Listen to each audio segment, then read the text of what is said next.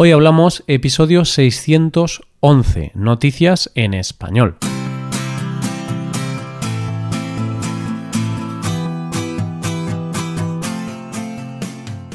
Bienvenido a Hoy Hablamos, el podcast para aprender español cada día.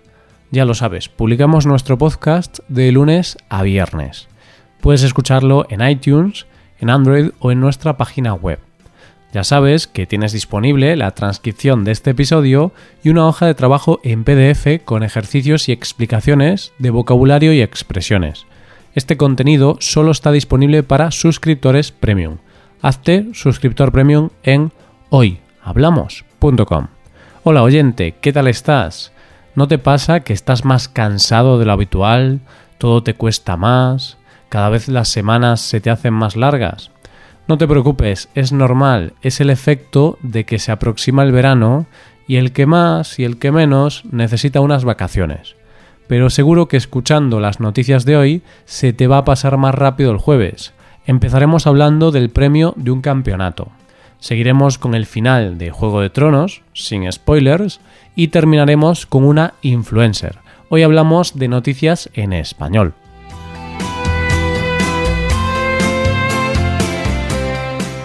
¿Has ganado algo alguna vez, oyente?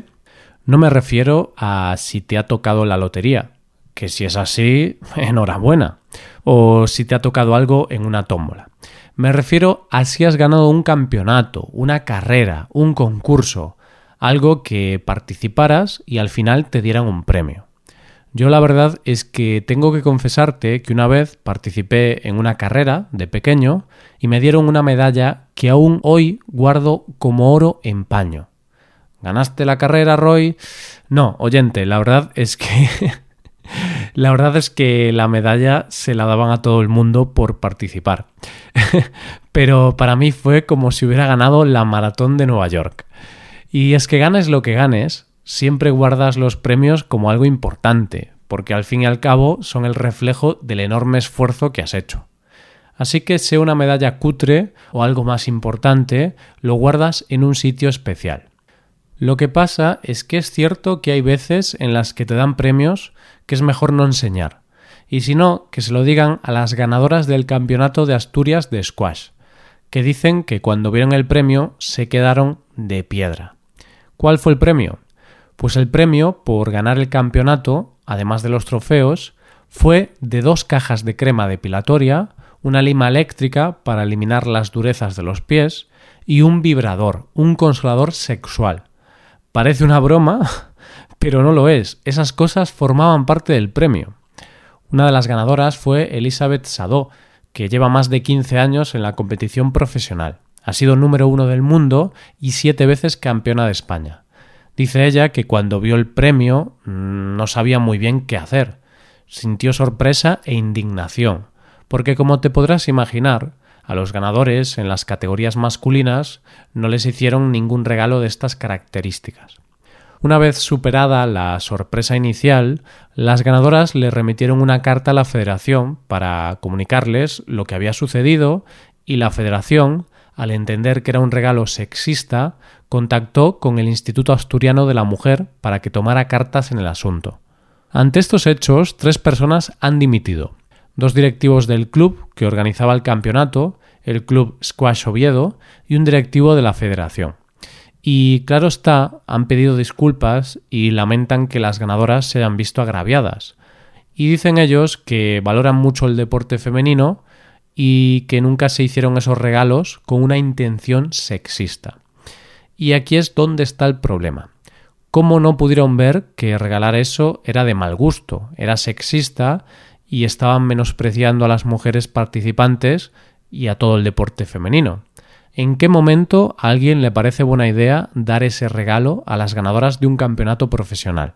Y es que las deportistas en general, pero las de este deporte en particular, ya tienen que sufrir muchas discriminaciones por sexo a lo largo de su trayectoria, cobran menos, tienen menos promociones, peores instalaciones, tienen muchas desventajas. Lo que está claro es que al deporte le queda mucho para ponerse al día con la igualdad de género, pero poco a poco se van igualando sueldos, publicidad y todas esas cosas. Lamentablemente, todavía hay personas que no se han adaptado a la normalidad, pero esperemos que en el futuro no tengamos que hablar de este tipo de noticias. Vamos con la segunda noticia. Imagino que el sueño de todo guionista es crear una producción que sobreviva al tiempo, una producción que vaya más allá de ellos mismos, que tenga vida propia, que la gente la vea y se implique con la serie o con la película. ¿Y cuál es la serie que más legiones de fans ha creado en los últimos tiempos? Sí, oyente, Juego de Tronos. Esa serie que durante ocho temporadas nos ha hecho emocionarnos, vibrar, estar pendientes de lo que pasaba en cada capítulo y sorprendernos con cada giro de guion. Aprendimos rápido a no enamorarnos de un personaje, ¿verdad? Pero claro, todo lo que empieza tiene que acabar. Y hace unos días se emitió el final de la serie. Y como ya sabrás, el final ha tenido muchas críticas, porque para la mayoría de la gente ha sido un poco decepcionante. Y bueno, es el final de una serie, es decir, lo normal es que lo comentes con tus amigos o que hagas algún comentario en las redes sociales, nada más. Pero la noticia viene porque para algunos fans esto de que el final no les gustara era más importante de lo que parecía y han firmado una petición para que se rehaga la última temporada de la serie. No, oyente, no has escuchado mal. Piden que se vuelva a escribir y rodar la última temporada completa. Casi nada. Y no te creas que esto lo han hecho dos locos de la serie. No, sino que la petición está en change.org y ya ha superado el millón de firmas. ¿Y qué dice exactamente la petición? Dice, los creadores de la serie han demostrado ser unos guionistas tristemente incompetentes cuando no tienen material de referencia, es decir, los libros de George R. R. Martin, en el que apoyarse. La serie merece una temporada final que tenga sentido. Aquí yo creo que hay que aclarar una cosa que igual a esta gente se le escapa y que puede que no hayan pensado desde la comodidad de los sillones de sus casas. Las series no se hacen por arte de magia. Las series hay que pensarlas, escribirlas, rodarlas, editarlas y emitirlas. Juego de Tronos es una de las series más caras de la historia. En concreto, la última temporada ha costado más de 90 millones de dólares. Y entonces yo pregunto, ¿los que firman esta petición están dispuestos a financiar esto? Y es como dice Sophie Turner, más conocida como Sansa en relación a este tema. Es una falta de respeto hacia el equipo, los escritores y los cineastas que han trabajado incansablemente durante 10 años y durante 11 meses rodando la última temporada. Tanta gente ha trabajado tan duro en esto y que la gente lo critique porque no es lo que querían ver es simplemente una falta de respeto. Sinceramente, creo que hay que tomarse las cosas como son. Es decir, que te puede gustar más o menos un final de una serie, que puedes estar más o menos de acuerdo con cómo han ido las tramas, pero no podemos olvidar que es una serie, es una historia de ficción y los autores tienen todo el derecho del mundo en hacer con ella lo que quieran. A mí la verdad es que también me decepcionó el final. me pareció muy malo. Pero no siempre todo puede salir perfecto, no siempre todo puede contentarnos. a veces cosas que nos han dado muchas alegrías, pues a veces nos decepcionan. Y es normal, es la vida. Yo creo que hay que aprender a relativizar las cosas, hay que aprender a distinguir entre la realidad y la ficción. Porque si no estás preparado para asumir el final de una historia de ficción, mm, mejor que no la empieces porque hay muchísimas series, películas o libros que te van a decepcionar. Pero al fin y al cabo, ¿no es esa la grandeza de un producto? Que se siga hablando de ella una vez que se haya acabado.